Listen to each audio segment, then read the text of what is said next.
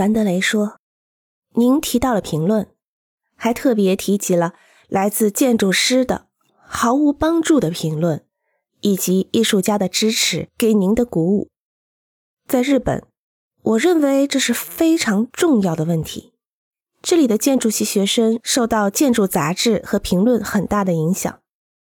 在您的职业生涯中，您不得不长期孤军奋战。”然后人们才逐渐认识到您的成就的重要性。您能否谈谈自己是如何面对这些的？我想这也是您曾经面对过的，也许还有其他的。您怎么看待建筑媒体？盖里回答说：“在我还年轻的时候啊，我曾经取消了所有送到我事务所的建筑杂志。”我不会看这些东西，因为它们就像是一场时尚展示，你将会卷入一些与你所作所为无关的事物中。我想，我无需他们就发现了这些。对于我来说，去发现自己的能力、己身之所长才是最重要的。我对此非常渴望。我知道他们是与众不同的，但我不知道。他们是否是优秀的？我甚至不知道自己是否会变得优秀。我所知道的只是我有想法，并且想要实现它们。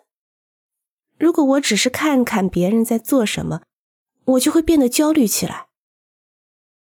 我当时并不知道安藤，但是如果我在一本书上看到安藤做了一个更棒的建筑，我就会变得很沮丧。你明白了吧？所以你不能让自己陷在里面，你必须塑造你自己的空间，因为我们每个人都是不同的，就像是你的签名。当你写下你的名字的时候，你就能认出你的签名。我想，我们每个人都有属于自己的性格，而这种性格能反映在你的建筑和作品中。我认为。如果你对设计感兴趣，那么你一生中最重要的事情就是去发现那些属于你自己的语言和词汇。你可能会发现你自己并不想成为一名设计师，你可能更想成为一名技术方面的建筑师。你会发现在建筑领域还有许多事情也是同样重要的。我的所有建筑。